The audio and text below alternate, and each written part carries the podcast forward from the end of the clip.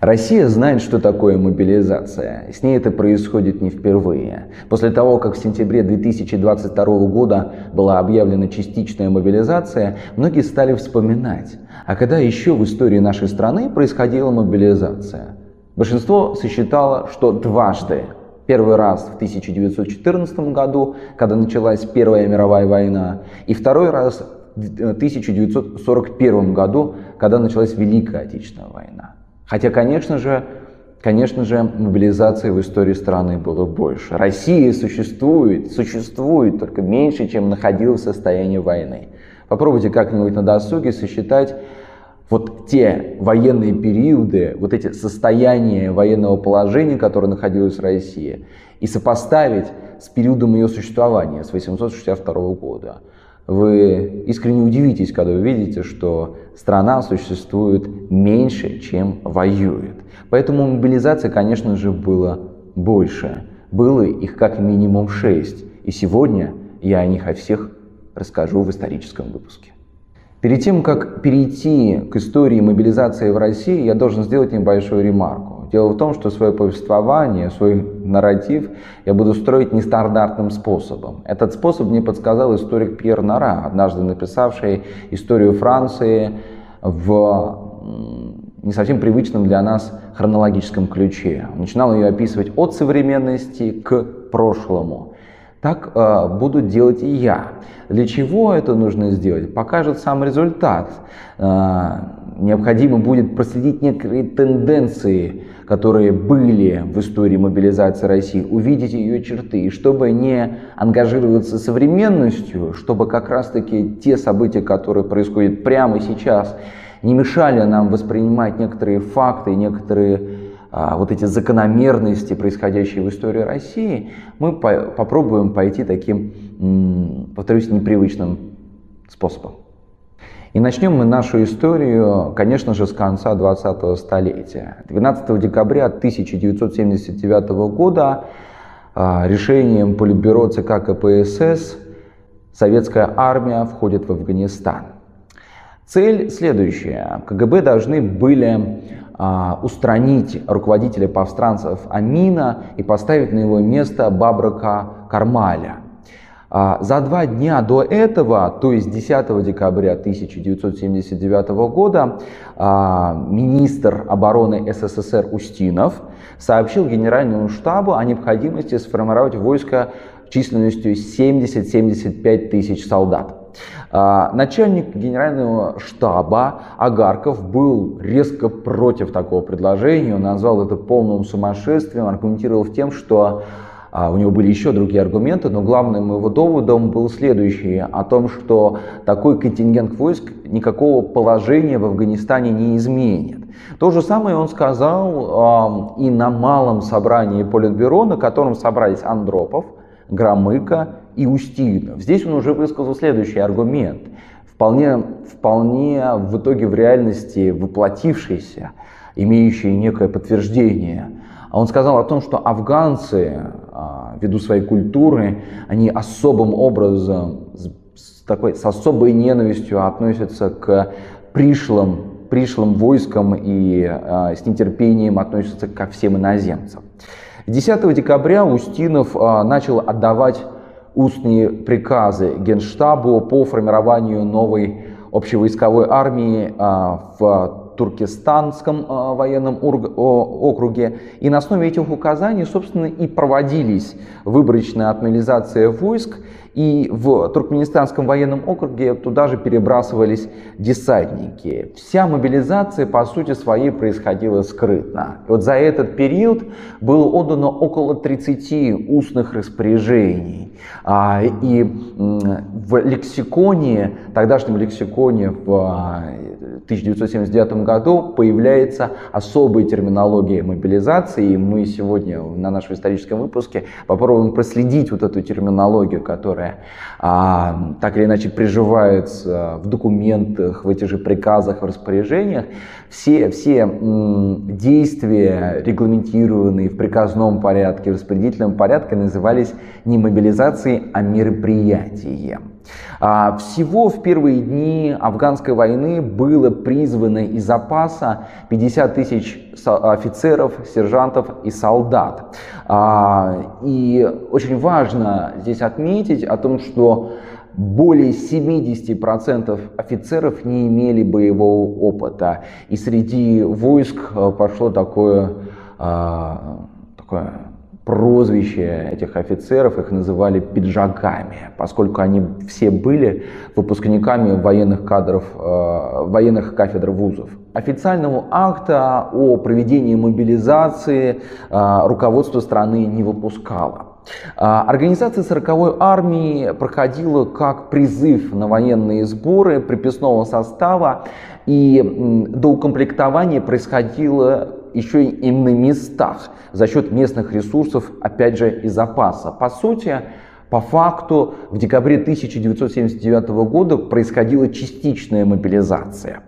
Все это говорит о том, что конкретных планов у Министерства обороны к середине декабря 1979 года не было. Развернуто было 100 соединений, частей и учреждений, 4 мотострелковые дивизии, артиллерийская, зенитная, ракетная и десантно-штурмовые бригады, ну и также тыловые ремонтные бригады, плюс, как я уже говорил ранее, десантники. Многие военкоматы и военные части восприняли вот эти мероприятия как очередные учения. Вообще нужно себе понимать, это середина декабря, уже долго длится вот это застойное брежневское время.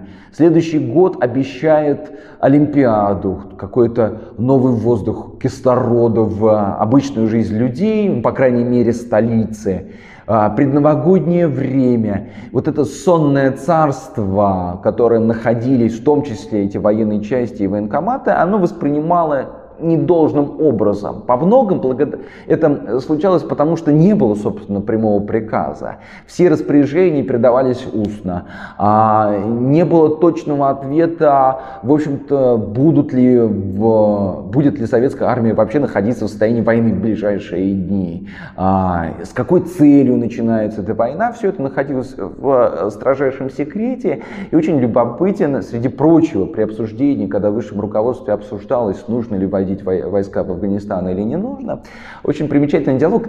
Насколько мы можем вообще доверять этим историческим источникам? Вот здесь вот как э, возьму на себя ответственность как историк сказать о том, что не всем, конечно же, историческим документам мы можем абсолютно доверять. Да, секретным протоколам, в том числе там, зашифрованным или когда-то э, заархивированным документам под грифом «особо секретно». Но, тем не менее, вот есть э, документ, где передана расшифровка вот этих обсуждений в малом политбюро, где Андропов высказывает совершенно, ну, на мой взгляд, э, не самый, э, не самый серьезный аргумент в пользу того, что войска водить не надо. Он говорит о том, что вот, согласно учению Ленина, мы должны судить о том, что в Афганистане все-таки не совсем революционная революционная ситуация, поэтому ну, нам нужно а, подождать, обождать, не торопиться с вводом войск, мы никуда не можем спешить. На мой взгляд, в 1979 году отсылка на Ленина, в риторике это называется аргумент к авторитету, ну, мягко говоря, слабый довод. И на что он был рассчитан, не совсем понятно. Поэтому а, не стоит удивляться, что все-таки министром обороны СССР Устиновым было принято решение, ну и, конечно, подтверждено Леонидом Ильичем Брежневым, решение о вводе войск в Афганистан. Всю историю афганской войны а, в ней приняло участие 546 255 а, советских солдат. Изначально, да, я напомню, цифра призыва была в 10 раз меньше. А, что еще примечательно? Мобилизация а, в афганской войне, времен афганской войны происходило, конечно же, вот с неким таким надрывом. Не совсем было понятно, какой, что за этой интернациональная миссия, ради чего туда отправляются солдаты, каким друзьям мы там помогаем. Но тем не менее, в культурном плане, на культурном фронте резко произошла мобилизация, и вот этот десятилетний период, долгий десятилетний период, ну почти что десятилетний период афганской войны, он, конечно же, примечательный тем, что в это время появляется особая военная лирика, как в поэзии, так и в прозе. Это была первая мобилизация в истории России. Вторая мобилизация происходила во время Великой Отечественной войны. Всего считается, что происходило два способа а, мобилизации. Первый способ это добровольческий, ну то есть когда натурально мужчины и женщины брались за, брали за оружие и вставали в строй солдат. И первый а, и другой способ это, конечно же, по призыву. А, призывной возраст того времени был 18-19 лет, но по ходу Великой Отечественной войны он изменился, и призывным возрастом был назначен 16-17 лет. А, в, все в военнообязанные мужчины и женщины, находящиеся в запасе и не имевшие права на отсрочку и бронь, призывались согласно этой мобилизации.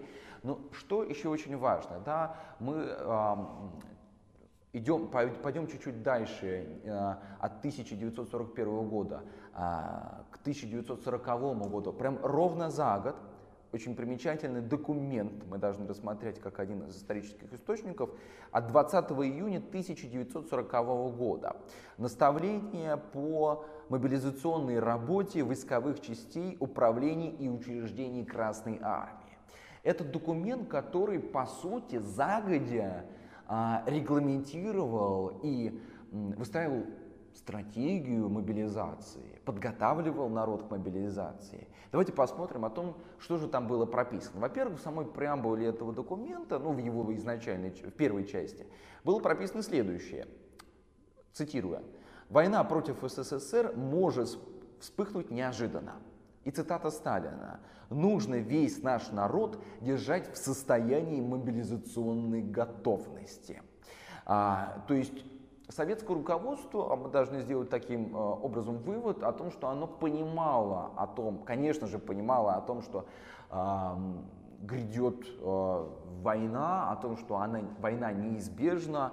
Э, чуть еще ранее, в 1939 году, э, немецкая армия э, входит на запад э, Польши, со, советская армия на восток Польши. Еще раньше начинается зимняя война с Финляндией. И, конечно же, страна, по мнению, справедливо по мнению высшего руководства, должна была быть готова к внезапному, внезапному нападению со стороны противника.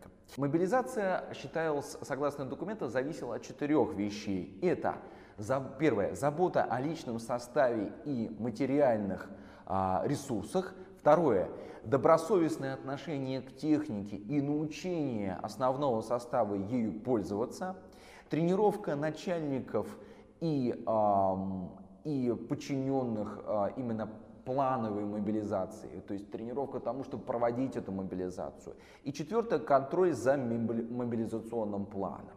То есть постоянно проводились проверки, постоянно проходили тренировки э, по мобилизации для того, чтобы можно было в одночасье ее провести. В самом же документе выделяется несколько видов мобилизации. Первый вид мобилизации общая и частичная. То есть э, частичная подразумевается какой-то отдельный округ или даже отдельная часть должна была мобилизоваться. И скрытая и открытая мобилизация. Ну, конечно, как мы понимаем, в 1941 году а, происходила открытая мобилизация, всеобщая открытая мобилизация, которая призывала большое число людей, так, как из запаса, так и солдатов, находящихся на срочной службе. Важно учитывать еще вот следующий аспект, о том, что согласно этому документу а, учитывалась и партийно-политическая работа. Во-первых, это готовность всех технических средств для политпросветительской работы, то есть для работы политруков, пропаганда решений партий и правительства в условиях войны, любопытно о том, что пропаганда а, роли вождя наших побед, это цитата, партии Ленина-Сталина, и э, проходило воспитание непримиримой ненависти к врагам у советских солдат – и э, велась на постоянном уровне э, э, работа политрука по мероприятиям, связанным с учетом и подготовкой военного запаса. Для того, чтобы он не находился в, состо... в сонном состоянии, всегда был наготове, мог, опять же, по приказу и, и по распоряжении, как устным, так и письменным, мобилизоваться. Их мобилизация, мы должны понимать о том, что все-таки а, в июне 1941 года мобилизация проходила успешно. А, мы должны это констатировать э, хотя бы потому, что был призван невероятно большой контингент, о котором я чуть позже скажу. Это практически 6 миллионов солдат. А, таким образом, успех мобилизации был во многом обеспечен загодя, то есть заранее, достаточно подробно запланировано. А, первый день явки был назначен 23 июня 1941 года. А, призывались люди 1905-1918 года рождения. Здесь очень важно вот следующее понять, о том, что по сути а, ну, понятно, что еще 1905 год, но этим людям до революции, во время революции им было 12 лет, они, в общем-то, находились в таком а, самом ярком этапе социализации, становления. То есть, по сути, мобилизовывались уже в полном смысле советские люди, прошедшие советскую школу, советское воспитание, воспитание в том числе революции, гражданской войной, а, испытаниями, которые происходили в 30-е годы. Было набрано в этот же первый день 5, э, свыше 5 миллионов 300 тысяч человек. Плюс мобилизу, э, мобилизация охватывала призывы и новобранцев, срочники. Это люди 1924 года рождения, то есть даже после окончания гражданской войны. Всего, всего в совокупности таким образом было мобилизовано около 6 миллионов человек том числе женщин. Женщин было мобилизовано около 800 тысяч. Но кто это был? Это специальные профессии, военные профессии, которые должны были послужить фронту, врачи, фельдшеры, медсестры, аптекари, а, все те, кто должны были работать в госпиталях. А, в период 12 июля по 24 ноября указом СССР Совета об освобождении от наказания осужденных по а, категориям преступлений, по некоторым категориям преступлений, была, была объявлена официальная мобилизация заключенных. А, мобилизовывали а, заключенных, которые получили срок до 5 лет за так называемые незначительные категории преступлений. Они должны были на добровольной основе согласно приказу на добровольной основе, а, подать заявление начальнику лагеря о том, что он хочет пойти на фронт и таким образом, вероятно, искупить свою вину за совершенные правонарушения. А, таким образом, в первый год а, среди заключенных было призвано 420 тысяч человек, и то есть уже мы понимаем, со всей страны было призвано свыше 6 миллионов человек. Это огромная армия. И это 25% от общего э, числа э, лишенных свободы вообще. То есть четверть заключенных, которые находились в советских лагерях, они ушли на фронт. Всего в армии было призвано свыше 975 тысяч заключенных. Это за весь период Великой Отечественной войны. 17 сентября 1941 года а, Государственный комитет обороны издал приказ постановление о всеобщем обязательном обучении военному делу граждан СССР. То есть обучению тех, кто на фронт по тем или иным причинам не пошел. А, туда входили военно а, обязанные, плюс призывники, плюс незамужние женщины. Поэтому примечательно о том, что накануне, а, в общем-то, а, отправки на фронт, то есть уже в начале Великой Отечественной войны, летом 1941 года, э, было заключено 650 тысяч браков.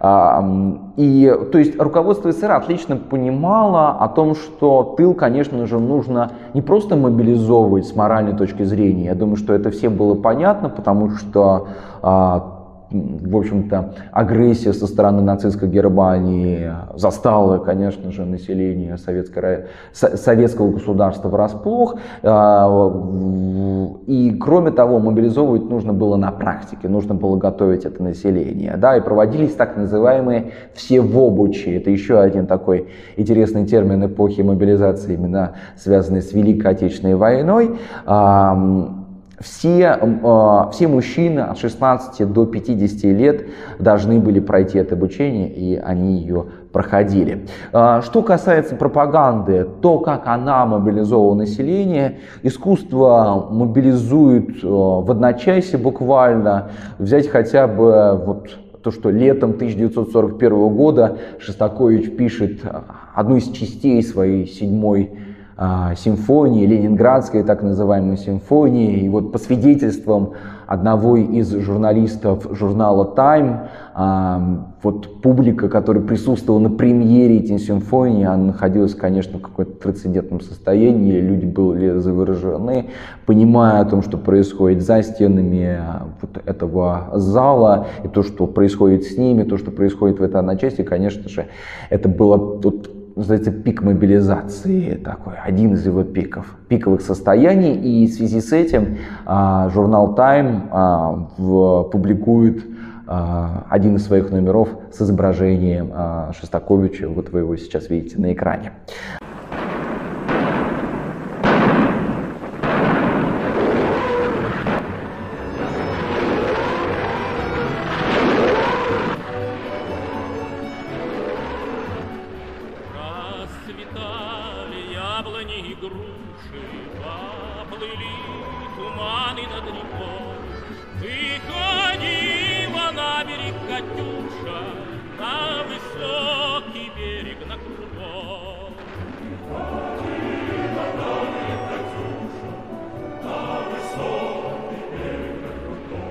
Катюша обретает невероятную популярность, хотя она была написана в 1938 году. Создаются такие песни «Ехал я из Берлина, э, из Берлина по дороге прямой» э, Льва Ашанина и, и другие, другие песни военных лет. То есть а, музыкальное искусство активизируется сразу же. Тут же, конечно же, плакатное искусство невероятными э, своими достаточно жесткими лозунгами а, призывают всю страну восстать против врага. Газеты, газеты сразу же говорят об уничтожении фашизма и неизбежной победе СССР. А, сразу же вспоминаются многие исторические события. Вспоминается Ледовое побоище 1242 а, года, победа русской армии в Семилетней войне в 18 веке, победа в Первой мировой войне. То есть чаще всего вспоминается Брусиловский прорыв, конечно же, 1916 года. То есть, по сути,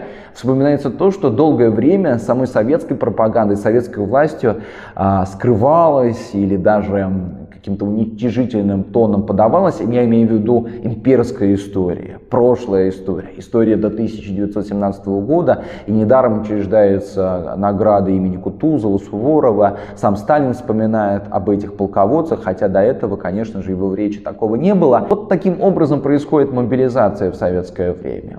Сразу же наперед скажу, наверное, это одна из самых успешных мобилизаций, которая происходила, и результат военных действий это наглядно показал. А теперь прочитаю телеграмму. Высочайше повелено привести армию и флот на воинское положение и для сего призвать чинов запаса и поставить лошадей согласно мобилизационному расписанию 1910 года. Точка. Первым днем мобилизации считать 18 сего июля 1914 года.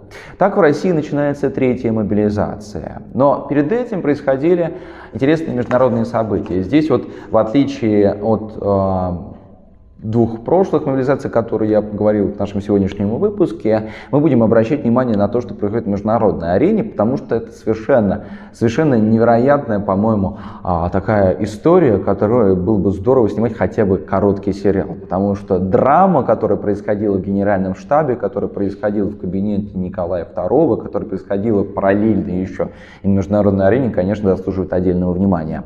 А, после того, как в Сараеве а, произошло убийство Франца Фердинанда Австрия поставила Сербии ультиматум. И начальник генерального штаба России генерал Янушкевич вызвал 11 июля начальника мобилизационного отдела. Вот был такой отдел и был такой начальник а, Добророльский, а, Добророльского, и он спросил его, все ли готово к объявлению мобилизации. Чем, конечно же, он застал Доброройского врасплох.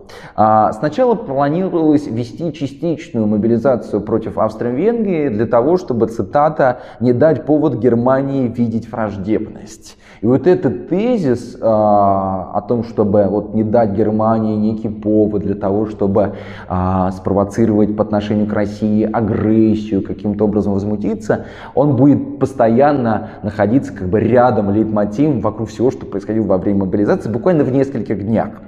11 июля 1914 года генерал Добророльский выслал в Киевские, Одесские, Московские, Казанские военные округа телеграмму следующего содержания с просьбой спешно подготовить план перевозок э, по возвращению всех воинов в постоянные пункты а, квартирования. И тут же Совет Министров решил мобилизовать еще и Балтийский и Черноморский флот а, за подписью Николая II. 12 июля а, Германия и Австрия отвергают мирное предложение России, то есть вот на протяжении всего этого времени, когда решается объявлять, не объявлять мобилизацию, Николай II, переписываясь с Сельгельмом II, пытается настроить вот эти добрососедские отношения, в прямом смысле родственные отношения.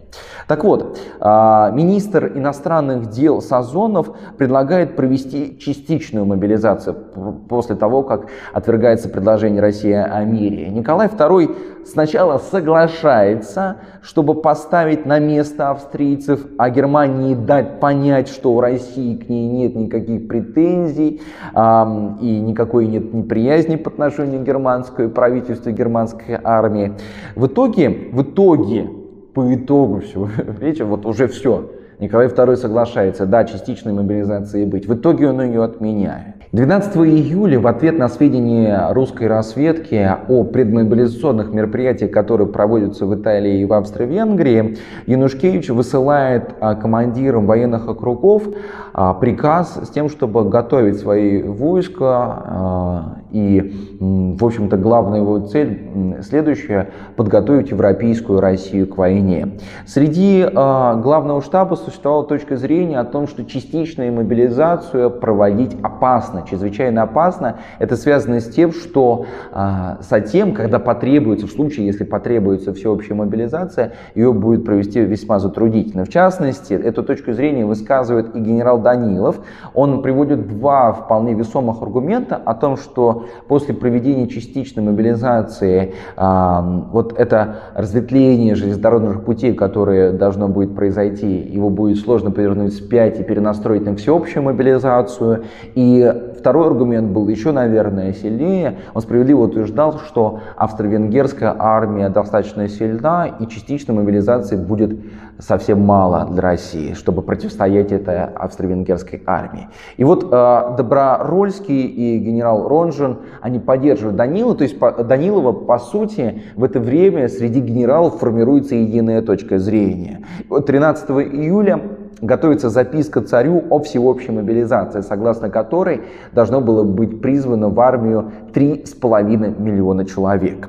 А на международной арене происходит вот этот принцип домино, совершенно полное безумие. Отношения между государствами обостряются, а между Австрией и Венгрией Австро-Венгрии и Сербии происходит острый конфликт, Белград бомбят. А Россия грозит Австро-Венгрии в ответ на это частичной мобилизацией. С 16 июля а, скрытую мобилизацию флота проводит Англия.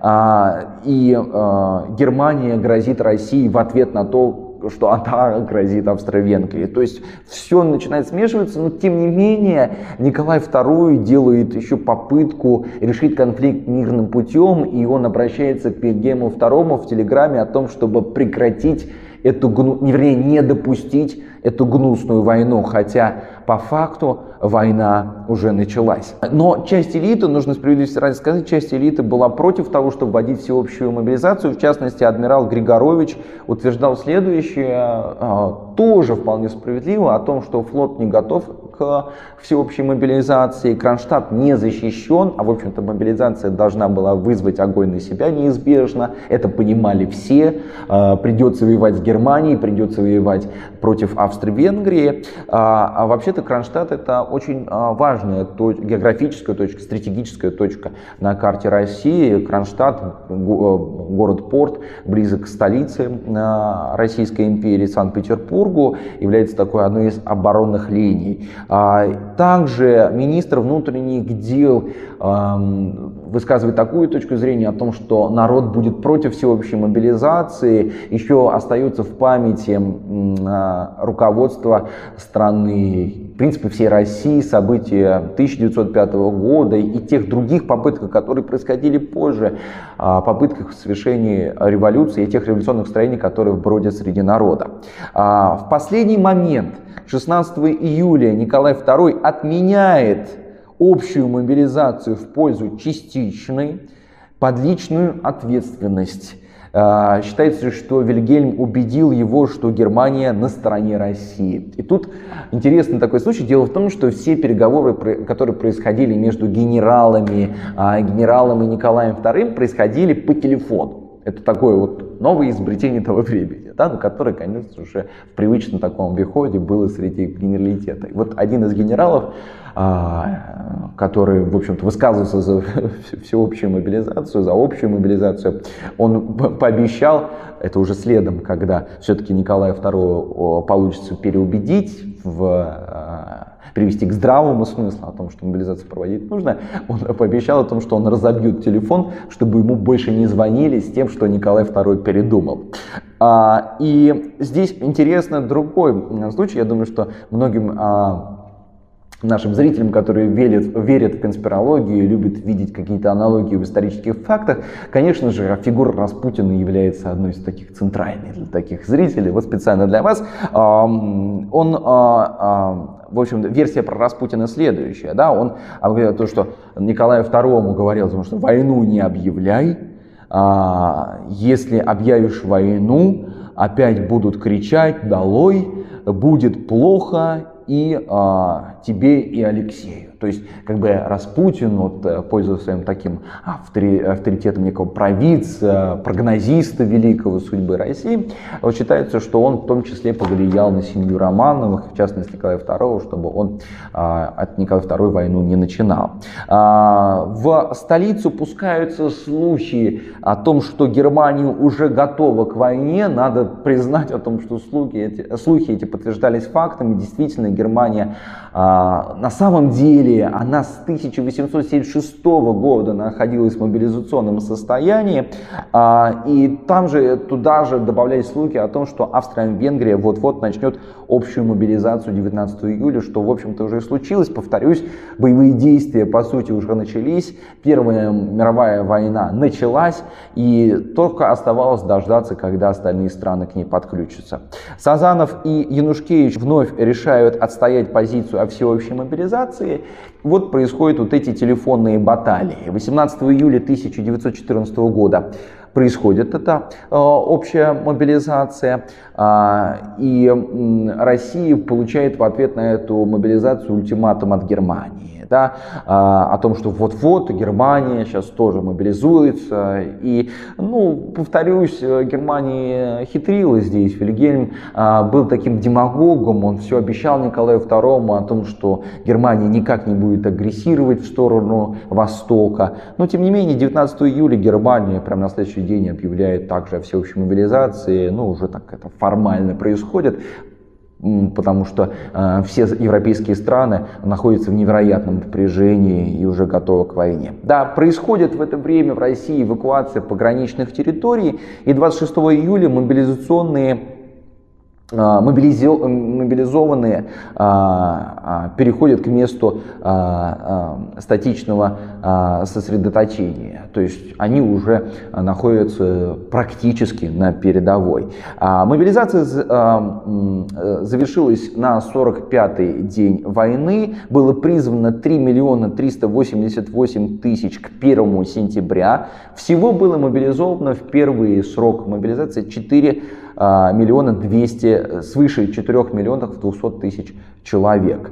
Призывной возраст того времени был 21 год. А, кого сначала призывали? Это очень важный порядок призыва, который происходит. А тогда же а, появляется еще один термин, специфичный термин уже для мобилизации Первой мировой войны, чуть позже о нем скажу. Сначала призывали так называемых ратников первого разряда. То есть, по сути, это людей подготовленных, эти людей, которые имеют профессию военных, некоторые даже имеют боевой опыт, а, многие участвовали в русско-японской войне 1905 года, знают ее в том числе и негативные, и позитивные моменты, да, какой-то опыт они от этой войны получили. А, дальше а, призывались и до конца 1914 года призывались ратники первого разряда, не проходившие уже срочные службы, то есть мы должны понимать, что люди, которые не имели не то что боевого опыта, но и не имели прямого обучения, в 1915 году призываются уже ратники второго разряда. Это освободившиеся по семейному положению или состоянию здоровья так называемые безбилетники. А в июне 1916 года призываются уже мужчины 39-43 лет и белобилетники 33-35 лет. То есть уже, в общем-то, избежать фронта никому не удастся. А, и примечательно, что среди вот людей, которые отправляются в это время на фронт, есть великий русский поэт Александр Блок. А, разрешите, я прочитаю его стихотворение, которое он написал перед отправкой. Это стихотворение имеет какую-то невероятно особую силу. Поделюсь им с вами. Ты твердишь, что я холоден, запнутый сух. Да, таким я и буду с тобой. Не для ласковых слов я выковывал дух, не для дружбы я боролся с судьбой. Ты и сам был когда-то мрачней и смелей, по звездам прочитать ты умел, что грядущие ночи темней и темней, что ночам неизвестен предел. Вот свершилось, весь мир одичал и окрест, ни один не мерцает маяк, и тому, кто не понял вещание звезд, нестерпим окружающий мрак. И у тех, кто не знал, что прошедшее есть, что грядущая ночь не пуста, затуманило сердце усталость и месть, отвращение скривило уста. Было время надежды и веры большой, был я прост и доверчив, как ты. Шел я к людям с открытой и детской душой, не пугаясь людской клеветы. А теперь тех надежд не отыщешь следа. Все к далеким звездам унеслось. И кому шел с открытой душою тогда, от того отвернуться пришлось. И сама та душа, что пылая ждала, треволнением отдаться спеша, и враждой и любовью она изошла, и сгорела она, та душа. И остались улыбкой сведенная бровь, сжатый рот, печальная власть бунтовать ненасытную женскую кровь, зажигая звериную страсть. Не стучить же напрасно у плотных дверей, тщетным стоном себя не томи. Ты не встретишь участию у бедных зверей, называвшихся прежние людьми. Ты, железные маской лицо закрывай, поклоняясь священным гробам, охраняя железом до времени рай, недоступным безумным рабам. 9 июня 1916 года. Неприятель вступил в пределы наши и продолжает нести оружие свое внутрь России, надеясь силой и соблазнами потрясать спокойствие великой сей державы. Это манифест 6 июля 1812 года. Дальше. Мы, то есть Александр I, возвали к Москве, столице, теперь обращаемся и ко всей России, какого вы не были сословия, вставайте на защиту Отечества. Да встретит противник в каждом дворянине Пожарского, в каждом духовнике Полицкого, в каждом гражданине Минина.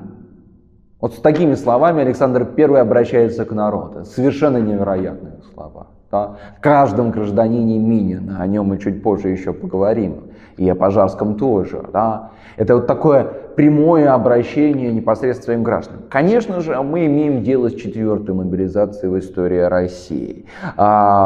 Если про Минина и Пожарского здесь у нас все ясно, некоторые вот а, расшифровка, о ком говорит Александр, про, например, Полицкого, он а, являлся одним из служителей Троицко-Сергиевого монастыря, один из авторитетных таких духовных деятелей того времени.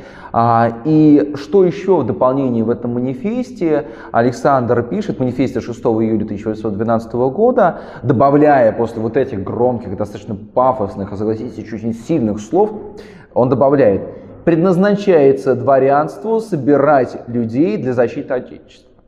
Ну что это как не мобилизация? Конечно же, в то время а, еще самого термина мобилизация не существует, но нет его, он не изобретен. Но де-факто, конечно же, мобилизация происходила. И то, как она происходила в годы Отечественной войны 1812 года, я расскажу далее. Этот манифест, который Александр 6 июля опубликует, он вызывает отклик у народа, бесспорно, у всего населения. И 18 июля Буквально спустя 12 дней, чуть меньше, чем две недели, Александр I издает второй манифест, где утверждает, что добровольные пожертвования превосходят потребности ополчения. То есть тем самым он показывает о том, что вот русский народ а, послушал царя, он принял идею, которую Александр I а, манифестировал в своем документе, в своем обращении. И вот а, Поэтому э, Александр I, это вообще уникальный манифест, я здесь вот не могу не сделать эту ремарку, вот изучать один только этот манифест, который издает а, Александр I, это просто невероятное такое невероятное развлечение и невероятный досуг и невероятное времяпровождение на вечер. Вот попробуйте это сделать. Сколько же там различных мотивов, сколько различных смыслов, сколько манипуляций на самом деле производит Александр. Он решает, Александр решает ограничиться силами нескольких губерний. То есть он говорит о том, что все губернии трогать не будет. Какие эти губернии? Московская, Тверская, Ярославская, Владимирская, Рязанская, Тульская, Калужская, Смоленские губернии, они должны вооружиться и собраться для охраны Москвы. Здесь, с моей точки зрения, Александр I допускает грубую ошибку. Мы должны понимать о том, что люди того времени, ну, имеется не московские горожане или посадные люди, кто угодно, кто не проживает в Москве, они особым образом относились к москалям, то есть к москвичам. Это было не самое, не самое доброжелательное отношение на самом-то деле. И вот этот призыв э, к рязанским, например, э, мужчинам о том, что они должны защищать Москву, он, конечно же, не воспринялся с большим энтузиазмом. Лишь поэтому, лишь поэтому возникли некоторые сложности при мобилизации. А, и то же самое касается округов Санкт-Петербурга. Они должны были встать на защиту северной столицы, ну, тогдашней столицы Российской империи. А что касается Казанской, Нижегородской, Пезинской, Костромской, Симбирской, Вятской и губерн... губернской, они должны были они должны были подготовить людей, они должны были их научить, но не отрывать от э, о своих прямых обязанностях, от своих работ с землей. А, другие губернии должны а, оставаться в покое до потребности, их не трогали. Главным образом это касается, конечно, зауральских э, земель. И поясняет, что, в общем-то, вот эти сборы, которые происходят в, должны произойти в ближайшие дни, являются не, а, вот, а, не внутренней армией и даже не рекрутским набором, а вот, вот это особая формулировка уже мобилизации времен Отечественной войны 1812 года. А временное верных сынов России ополчение устроено из предосторожности в подкреплении воинам и для надлежащего охранения Отечества.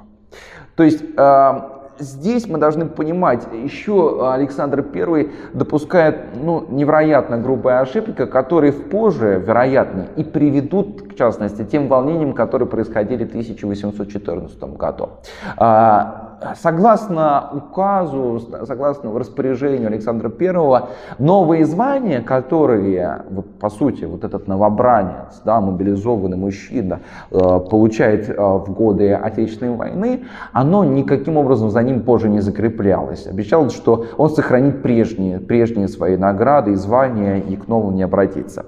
Следующую, вторую ошибку э, допускает в своем указе Александр I, что вот это, вот это интересная формулировка, это прям цитата из самого манифеста. Даже не придется, а, не придется менять одежду. То есть мобилизованным даже не придется переодеваться, то есть э, это была обычная одежда, и единственное, что выдавалось этим новобранцам, это шапка с бронзовым крестом, на котором было написано «За веру и царя». То есть вот, в чем было, вот, что есть, пожалуйста, ну тебе даже не придется переодеваться. Это, конечно, уникальная формулировка. Да, то есть никакого модерования, никакого обеспечения вот этих а, новобранцев, которые, по сути, должны были защитить, а, как это сделал Минин, как это сделал Пожарский, а, собственно, страну и в Москву, и Санкт-Петербург никоим образом не помогали. А, по возвращении была обещана честь и слава, без конкретики, ни жалований, ни каких-либо наград в том числе. И э, тоже цитата, очень уникальная фраза. Понятно, что мы имеем дело с лексиконом того времени, с лексиконом 19 столетия, но это тоже вот, как бы раскрывает некоторые, некоторые смыслы. Э, и возвращаться они должны были в первобытное свое состояние и к прежним своим обязанностям. Как будто бы ничего и не было. Однако, вот тоже пояснение самого документа, Однако государственные, экономические и удельные а, крестьяне губернии, где не было ополчения, набирались в рекруты. То есть на лицу у нас просто по всем статьям это, конечно же, мобилизационные мероприятия. Конечно же, это а, вот а, все манифесты, все приказы, которые были изданы Александром Первым, они, конечно же, а, должны были эту армию поднять, эту армию поднять против Наполеона. А, де-факто это была мобилизация, и вот отсюда возникает такая мысль, да, вот все, что я сейчас перечислил, да, с улыбкой на устах. Конечно же, это э, и э, смешно и грустно, со смехом на глазах, ну, снова сталкиваешься с этим. Уже не первая мобилизация в России, не первая мобилизация, о которой я сейчас вам а, рассказываю. И вот это, это потрясающе. Что было при афганской войне? Во многом Великой Отечественной войне. Свои сложности тоже были. Во время Первой мировой войны. Вот во время Отечественной войны, вот эта четвертая мобилизация, да, по нашему хронометражу, ну вот русский человек идет на войну и побеждает это на войне как бы вопреки. Вот вопреки всем обстоятельствам, которые его окружают. Его государство зовет, иди на войну. Он идет на войну и побеждает там вопреки. Не получая никакой поддержки зачастую. Ни со стороны общества, ни со стороны государства. Вот тут просто идет и побеждает. Это, конечно, потрясающе. Это вызывает невероятное восхищение этим человеком. А, и вот а, важно еще по тому, как проводилась сама мобилизация, как была выстроена эта структура внутренняя. Командиры ополчения избирались на дворянских съездах. Количество ратников составляло от 4 до 10 человек из крестьян и мещан, так называемые ревизские души. А, были и добровольцы, были и добровольцы, надо признать, были добровольцы и в афганской войне, и в Великой Отечественной войне, и в Первой мировой войне, бесспорно, в том числе не исключение война 1812 года. Да? А, в, были добровольцы и на Украине, и на Дону, и в Прибалтике, и всего в этих регионах насчитывалось около 90 тысяч добровольцев. Немало, немало для того времени.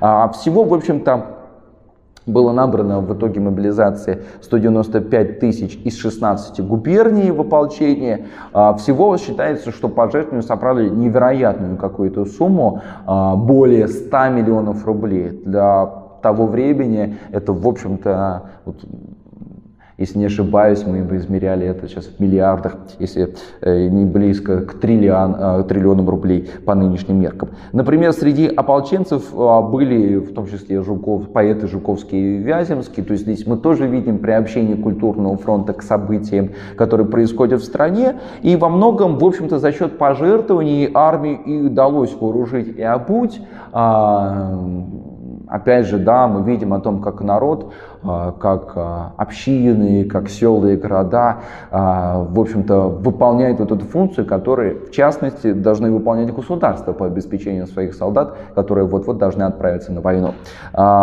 И время на подготовку всего было немного, и чему успели обучить солдат, это заряжать, перезаряжать ружье, это вести штыковую атаку, ну, в общем-то, вот и все что успели провести за вот этот период подготовки, сколачивания или слаживания боевых частей при подготовке бойцов как добровольцев, как ополчения, как и рекрутов э, к войне с Наполеоном. Таким образом прошла мобилизация 1812 года. Пятая мобилизация в истории России происходит во время смуты в 17 столетии.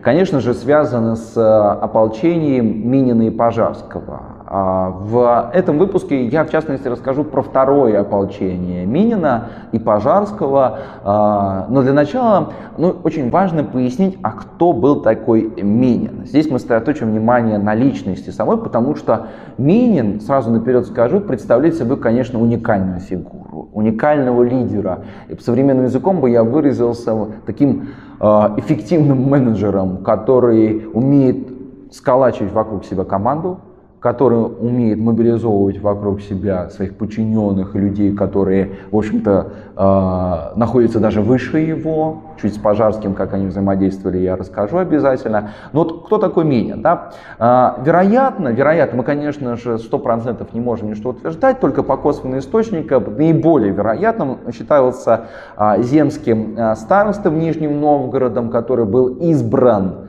это важно, избран в 1611 а, году, то есть его выбрал народ, ему, ему доверились люди нижегородские, а, то есть он имел доверие среди нижегородцев. И это вообще-то немалое количество а, тех а, людей, которые голосовали за него, как минимум около 150 тысяч только мужчин мужского пола. И вот а, его главная идея, конечно же, была организовать защиту против польских интервентов, и он обратился к посадскому населению. Посадское население, эм, должны пояснить, это черные люди, в общем-то, они наряду с крестьянами, те люди, которые платят налоги, это торговая такая ремесленная часть, эм, и в общем-то, он призывал их собрать деньги даже не для того, чтобы собрать среди нижегородцев этого ополчения. Вот в чем ум Минина, да? Чем его интеллект, в чем его вот эта способность а, была организовать данное ополчение. Он предложил идею собрать профессионалов своего дела.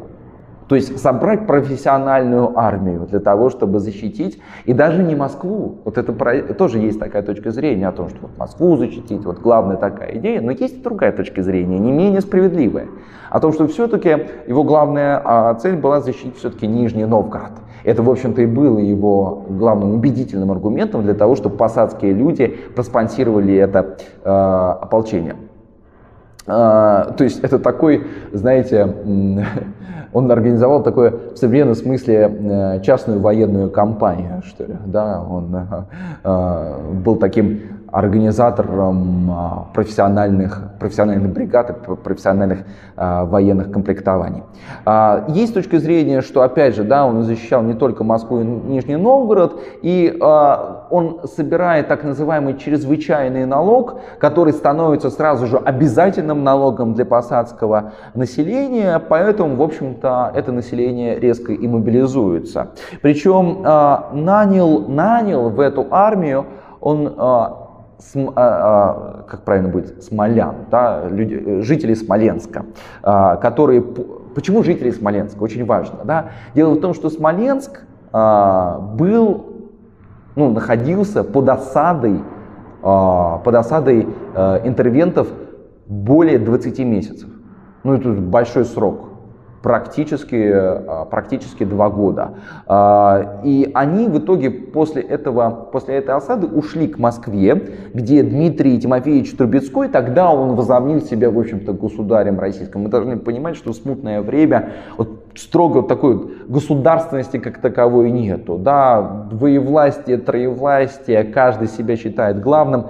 А, и вот Трубецкой, он так бы с барского плеча подарил смолянам а, земли а, в Арзамасском уезде. Ну вот смоляне, конечно, на чистом глазу приехали в Арзамас, а, вот где наши земли, здорово, классно, давайте, вот нам обещали же, обещал же государство российское, царь обещал, ну вот но арзамасцы были не совсем рады приходу пришлых, а, хоть они и говорили на одном языке, выглядели как они, но они были из другой, а, из других мест. И арзамасцам это сильно не понравилось, и тут Минин как бы подсуетился. Вот, смотрите, мы вам даем и землю, мы вам даем и пропитание, мы вас и будем еще содержать, мы будем вас комплектовать, мы будем давать все, что вам нужно, но только выполните главную задачу. Главную задачу задачу защитить и Нижний Новгород, и Москву. А, и, в общем-то, мы узнаем об этом из очень важного такого источника, повести о победах московского государства, которые относятся к, 1620, к концу 1620-х, началу 1630-х годов.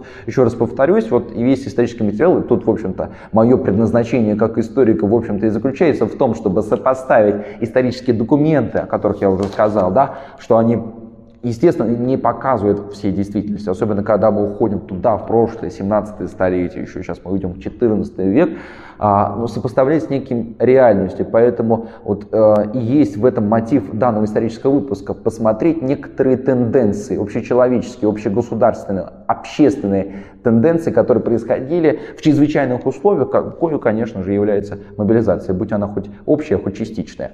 А, Минин приглашает, вот, еще важный такой конечно же, ход, который делает Минин, он отлично понимает, что дворяне, а, пусть, конечно, там он избран а, посадскими людьми, согласились платить обязательный налог, все все окей. Но тем не менее Минин понимает о том, что дворяне подчиняться его приказам не будут. И поэтому он приглашает Пожарского. То есть Пожарский выполняет некую такую номинальную роль. Чуть ли, вот, э, может быть, грубо выражусь, но чтобы было понятно, такую роль современного короля Великобритании Карла. Да, то есть он никаких полномочий не имеет, но он как бы выполняет такую номинальную роль, роль лица. Вот, мол, в э, Великобритании ныне существует монархия. Но Пожарский, Пожарский Пожарского он потому что сам Пожарский был из дворянского рода, рода э, Беклешевых э, по материнской линии. И, в общем-то, таким образом Минин э, ликвидировал проблему того, чтобы дворяне, дворя, дворяне прошу прощения, а, каким-то образом могли там, не подчиняться и не слушать его приказы. То есть он ликвидировал все проблемы, все издержки, которые могли быть при организации ополчения, он устранил. И вот в феврале 1612 года в Нижнем Новгороде создается Совет всея земли, тоже вот тут важный такой симптом эпохи смутного времени. Да? Новгород, ну здесь понятно, Нижний Новгород, а, он тоже себя как бы ставит как одним из центров государства российского. Да, вот создание этого совета является тому примером. А, это возможно только благодаря смуте, в общем-то. А, представьте, что, ну, представьте, что, например, в городе, моем любимом городе Волгограде формируется, допустим, Государственная Дума Российской Федерации. Ну, вот мы решили сделать свою Государственную Думу Российской Федерации. Ну, конечно же, это ненормально с точки зрения государственности, это ненормально с точки зрения политической системы, но тогда такое было возможно. И вот ополчение из Нижнего Новгорода, оно перебирается по Волге а, до Ярославля, и тут можно как бы задать вопрос, но ну, не совсем в том направлении, польские интервенты находятся в несколько ином, а, направлении. Зачем же они туда двинули? Тут тоже мы находим невероятную смекалку Минина и Пожарского. Тем самым а, они, имея опыт первого ополчения, опережают казаков которые просто буйствовали на территории а, России. Они еще не успели дойти до Ярославля, не заняли еще нетронутый город. И там они, в общем-то, пришли чуть раньше, тем самым и спасли э, Ярославль от разорения. И в то же время обогатились сами в том плане, что с точки зрения пиратской наживы, а с точки зрения того, чтобы усилили свое ополчение, а, набрали людей и, в общем-то, уже с крупными силами двинулись на Москву. Таким образом происходит мобилизация времен смуты, времен так называемого ополчения Мининова и Пожарского.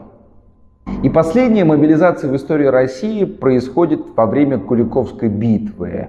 Э, к 1380 году Россия мобилизуется. Нужно понимать, что это, конечно же, особое устройство из отношений земель, а, князей друг с другом, то, как народ вообще воспринимает государственность как таковой, это совершенно другая парадигма. Это совершенно, если угодно так сказать, другая политическая культура. Э, к XIV веку э, русская армия становится профессиональной профессиональной, здесь нужно пояснить, как она сложена, из чего она состоит.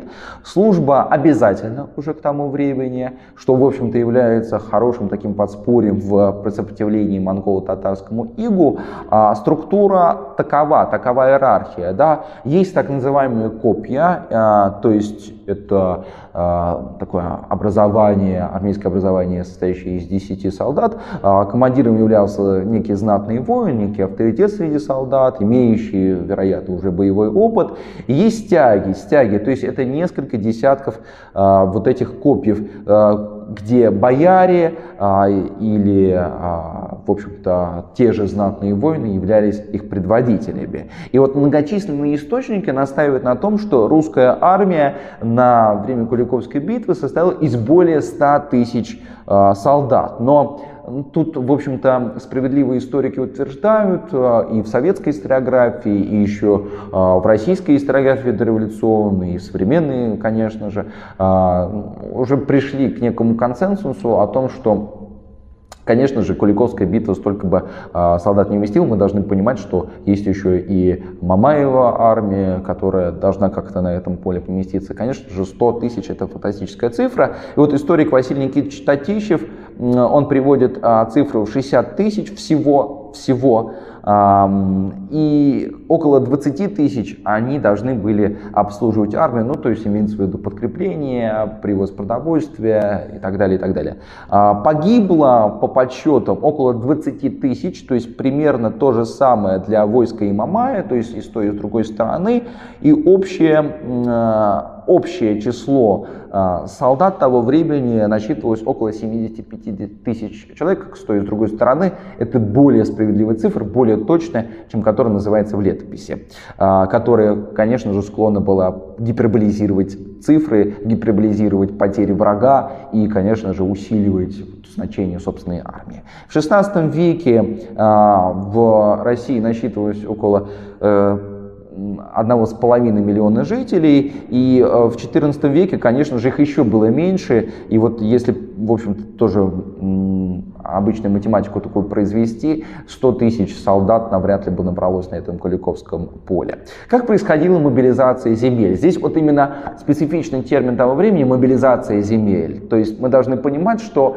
это Русь такая постудельная, Русь феодальная, Русь раздробленное по факту, который не воспринимает себя единым государством. Да, ты можешь приехать из одного княжества в другое, ты поймешь тот язык, на котором говорят местные люди. Тем не менее, тот, э, та организация власти, которая существовала в каждом княжестве. Где-то князь имеет большую власть, а где-то бояре имеют большую власть, некий такой олигархат выстраивается. И каждый, конечно же, думает о своем возвышении, каждый думает о том, что он является совет всей Руси, и это доставляет небольшие проблемы при мобилизации во время Куликовской битвы. Москва заключает договоры заранее, до этого. Москва заключает договоры с удельными княжествами, независимо от Москвы, княжествами, они обязаны, согласно этому договору, вместе с, Моск... с московским княжеством вступить в бой против врага, который грозит всем-всем-всем э, княжествам. И вот был такой договор, я его сейчас процитирую, называется он «Докончание», ну, то есть договор великого князя Семена Ивановича с князьями Иваном Ивановичем и Андреем Ивановичем. Датируется около 1350-1351 годами. И здесь вот такая очень важная цитата. «А кто будет нашему старшему не друг, то и наш не друг». То есть имеется в виду, если э, на какое-то княжество было э, совершено нападение, то и остальные княжества должны подключиться в его защиту. Нападение со стороны внешнего э, противника. До Куликовской битвы, благодаря мобилизации Твери, Ростова, Брянска, Новгорода и других городов 1375 году а, можно, благодаря этой мобилизации было собрано войско на Куликовской битве, но тоже есть свои особенности. 15 августа 1380 года Дмитрий Донской назначил сбор всех полков а, в Коломне, но ни Тверь, ни Нижний Новгород, ни Рязань не явились, туда же ни Суздаль, ни Городец не явились в Коломну. То есть, по сути, они отказались выполнять те соглашения, которые были заключены в Куликовской битве. Таким образом, мы видим некоторые издержки мобилизационного процесса, которые происходили в 1380 году. Участвовали в Куликовской битве а, профессиональные военные, ополченцы тоже участвовали. И вот согласно летописи повести о Куликовской битве, мы видим эти свидетельства. А летопись как бы оговаривается о том, что участвовали все-таки ополченцы, люди мобилизованные, либо добровольцы, либо люди, которые, в общем-то, подняли на войну. Вот цитата. Много же небывалицы, видевшие то и устравшившиеся, и живот отчаявшиеся. То есть имеется в виду, люди, в Куликовской битве участвовали люди, которые не имели боевого опыта. Как правило, это люди, которых мобилизовали. То есть люди, которых подняли вопреки, возможно, каким-то вот их а, а, профессиональным а, умениям и навыкам. То есть они не являлись профессиональными военными, но надо было это сделать. Следовательно, не имеющие боевого опыта и а, а, профессиональной боевой подготовки народное ополчение во время Куликовской битвы было, и, в общем летопись собрала множество героев этой Куликовской битвы, и опять же, вот сейчас подводя итоги всей истории мобилизации, вернее, мобилизации в истории России, хочется прийти к выводу. Вот мы разобрали сегодня шесть мобилизационных процессов с афганской войны до Куликовской битвы, и везде вот это примечательно, да, о том, что, в общем-то, жил человек, жил своим